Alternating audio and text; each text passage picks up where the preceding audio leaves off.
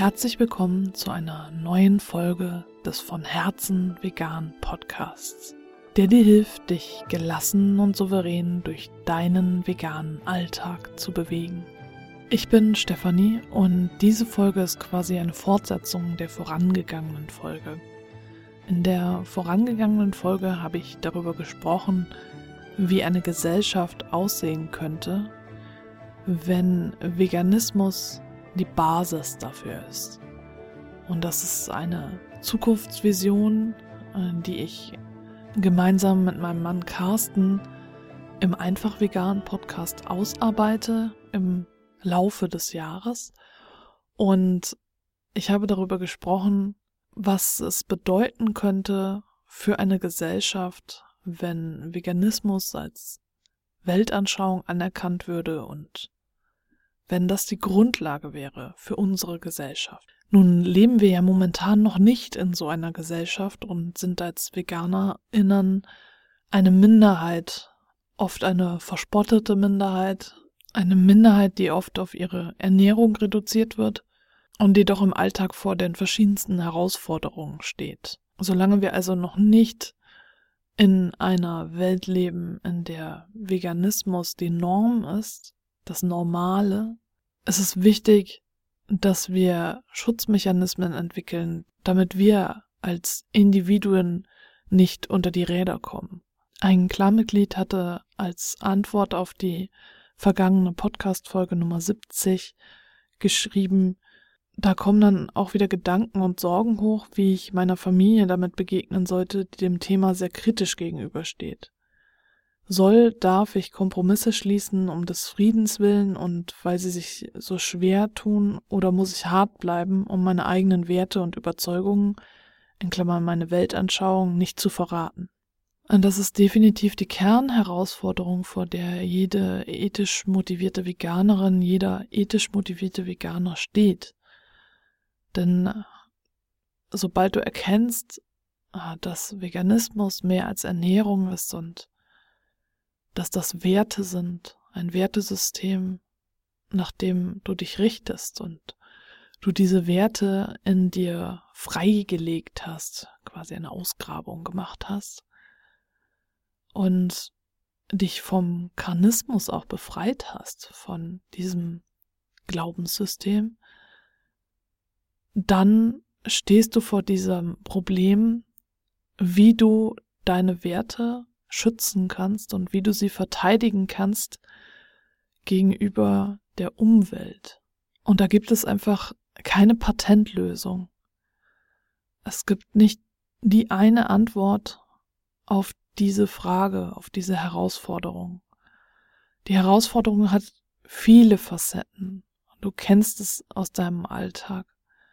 Aber es ist ganz individuell, wie du sie löst.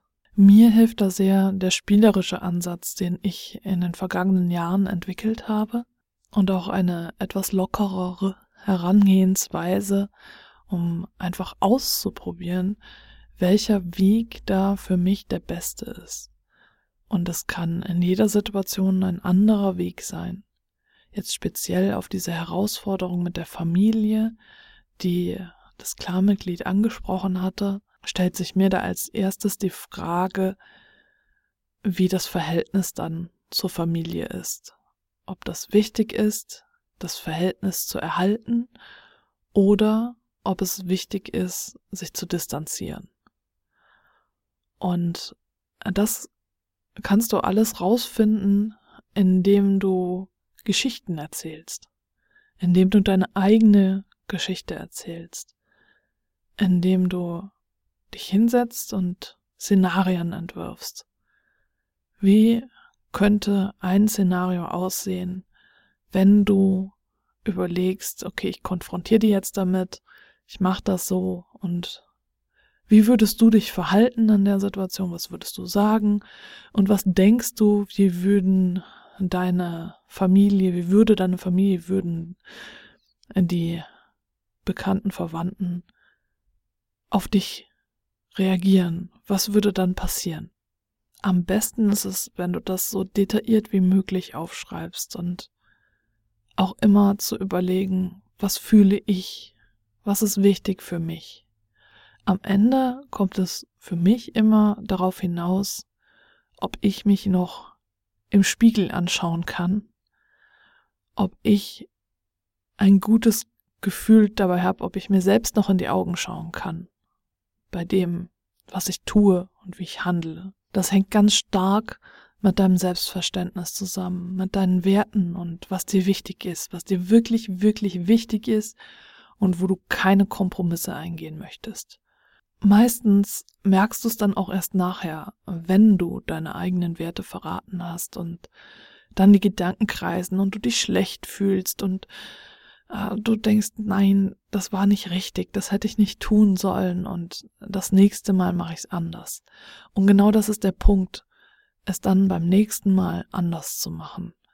Dass du dir überlegst, wie könntest du beim nächsten Mal besser für deine Werte einstehen. Denn in erster Linie geht es darum, dich selbst zu schützen und deine Werte zu schützen und einen Schutzmantel um dich herum zu ziehen und dann zu schauen, wie du in Beziehung zu den Menschen um dich herum reagieren kannst. Gerade bei der Familie ist es natürlich schwierig, denn da sind Spannungen vorhanden, die aus eventuellen Konflikten noch aus der Kindheit herrühren und das ist einfach ein ganz anderes Verhältnis als zu Freunden oder Freundinnen. Familie kannst du dir nicht aussuchen, deine Freunde und Freundinnen schon. Und dementsprechend ist es halt tatsächlich manchmal sehr schwierig, da einen Weg zu finden.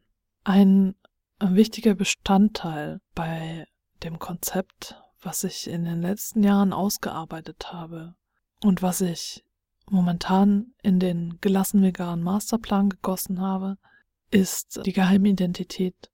Das ist ein sehr spielerischer Bestandteil dieses Konzepts, ist äh, aber etwas, was mir immer hilft. Also du kannst dir es vorstellen wie ein Avatar aus einem Videospiel und äh, du kannst diesen Avatar gestalten, wie du es für richtig hältst.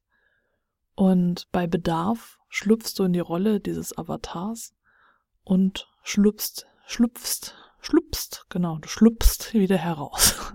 Diese geheime Identität hat ganz viel mit deinen Stärken zu tun, mit Menschen oder ob fiktiv oder nicht, die du bewunderst und ganz viel mit Fantasie. Es hat äh, nichts damit zu tun mit diesem Fake it till you make it Gedanken, dass du dadurch zu jemand anderem wirst, weil du so tust, als wärst du jemand anders. Darum geht es nicht. Sondern es geht wirklich darum, deine Stärken auszuleben in diesem Moment. Und du kannst äh, diese Geheimidentität, deswegen ist es ja auch eine Geheimidentität, so wie Superman oder Spider-Man oder Catwoman oder wer auch immer, einfach an- und ablegen, so wie es gerade passt. In manchen Momenten in deinem veganen Alltag brauchst du Superkräfte, um dich gegen diese Herausforderungen zu wappnen. Und mir hilft meine geheime Identität auch immer dann, äh, wenn ich im Zweifel bin, wie ich mich entscheiden soll, entsprechend meiner Werte. Und dann denke ich darüber nach, was würde meine geheime Identität tun, die auf einer Fantasy-Figur basiert aus einem meiner Lieblingsbücher. Und wenn ich mich in die Rolle hineindenke und überlege, okay, wie würde sie sich entscheiden, dann fällt es mir leichter, mich selbst zu entscheiden. Den Weg zu gehen, der meinen Werten entspricht. Die Frage des Clanmitglieds war ja auch, soll, darf ich und muss ich hart bleiben?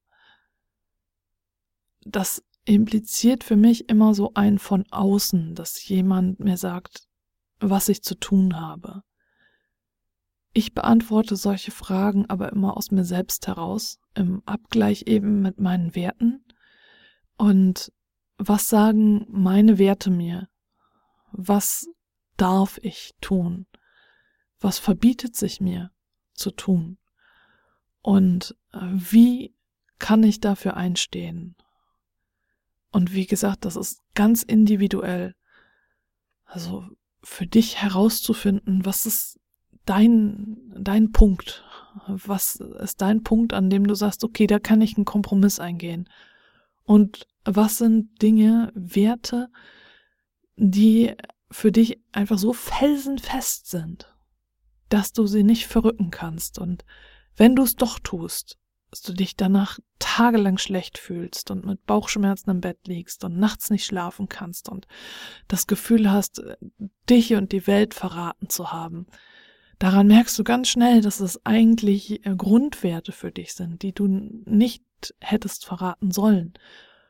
Und dann ist es natürlich wieder wichtig, liebevoll mit dir selbst umzugehen, denn wir sind Menschen, wir machen Fehler. Und auch ich, ja, auch ich, ne, mache immer wieder Fehler. Ich stolpere immer wieder durch mein Leben. Und für mich ist es dann wichtig, das zu erkennen und es beim nächsten Mal anders zu machen. Besser im besten Falle. Und da hilft mir, wie gesagt, das Aufschreiben total. Tagebuch zu schreiben, da hilft mir Geschichten zu schreiben, zu überlegen, wie könnte diese Situation anders verlaufen, verschiedene Variationen auszutesten, um zu gucken, okay, wie fühle ich mich denn dabei? Wie wäre das denn? Und äh, so eine Art Rollenspiel in meinem Kopf oder auf dem Papier zu veranstalten. Du kannst natürlich auch, äh, wenn du Freunde hast, die das mit dir machen oder Bekannte, Verwandte, wie auch immer, mit denen so eine Art fiktives Rollenspiel äh, machen und dann äh, verschiedene Situationen mit ihnen durchspielen. Das geht natürlich auch. Ich mache das halt immer auf dem Papier. Und mir hilft das halt sehr, dann rauszufinden, was fühle ich denn eigentlich wirklich. Und dann natürlich auch Verbündete zu haben, die mich auffangen, wenn irgendetwas passiert oder passiert ist, die dann auch nochmal mit ihrem Blick auf das Geschehene schauen und äh, dann nochmal sagen können, wie sie das eigentlich alles sehen und bewerten. Denn äh, wir sehen ja alle durch unsere eigenen Wirklichkeitsbrillen quasi, wir haben alle unsere eigene Realität und äh, wenn wir etwas irgendwie durch die Vergangenheit oder was auch immer wir erlebt haben, emotional aufgeladen haben, dann hören wir vielleicht einfach Dinge, die eigentlich gar nicht gesagt wurden, oder wir nehmen einfach Aussagen nur selektiv wahr, und äh, wenn dann noch andere da ihre Meinung zu sagen, kann das helfen, muss aber natürlich nicht immer, denn es kommt auch immer darauf an, wen du fragst. Fragst du in dem Fall jemanden, der oder die nicht vegan lebt, dann kann es natürlich sein, dass die sagen, nee, du äh, überreagierst total, was stellst du dich so an? Da sollten das natürlich Verbündete sein, äh, die dich verstehen und dir nahestehen und äh, genau wissen, worum es dir geht. Ja, das sind Bausteine dieses Konzepts, das ich in den letzten Jahren entwickelt habe und die alle Teil des gelassen veganen Masterplans sind. Und ich bin gerade dabei, so eine Art Survival-Kit-Buch äh, zu entwerfen. Ein kleines Büchlein, was du immer dabei haben kannst. Also ein richtiges Buch, ein haptisches Buch, das du immer dabei haben kannst, äh, wo du diese wichtigsten Dinge wie deine Werte, deine Geheimidentität und deine Herausforderungen, deine Power-Ups und Notfallpläne, an die Erinnerung daran, dass du nicht perfekt sein musst und vieles mehr, dann in diesem Büchlein immer mit dir herumtragen kannst. Und da bin ich gerade dabei, das zu entwickeln. Das wird noch im ersten Halbjahr 2020 auf jeden Fall erscheinen. Und ja, ich bin gespannt. Ich überlege nämlich die ganze Zeit, wie ich dich noch viel besser unterstützen kann. Und mir ist es so wichtig, dich im Alltag zu unterstützen. Ich finde einmalige Events auch total wichtig. Vielleicht kennst du das auch, dass du, wenn du zu so einem Retreat gehst oder zu halt einfach irgendwie einer Veranstaltung, dann bist du so total beschwingt und hast ganz viel gelernt.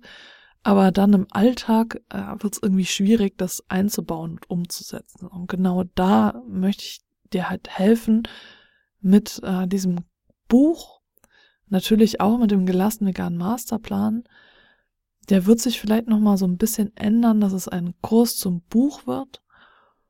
Und äh, inhaltlich bleibt er halt gleich, aber vom Format her wird er sich vielleicht noch ändern, denn ich versuche dir einfach nur den Inhalt noch zugänglicher zu machen, als er bis jetzt schon ist. Und ja, du darfst gespannt sein. Das Buch wird es bald dann geben. Ich werde dich auf jeden Fall informieren. Und wenn du vor einer akuten Herausforderung stehst und Hilfe brauchst, individuelle Hilfe, dann ist vielleicht meine Mentoring-Session etwas für dich. Den Link setze ich hier auch mal unter die Folge und der ist auch in den Show Notes. Also wenn dich gerade etwas akut frustriert und du dir eine individuelle Lösung, Begleitung von mir wünscht, dann schau da gerne einmal vorbei. Und dann freue ich mich, wenn du beim nächsten Mal wieder mit dabei bist.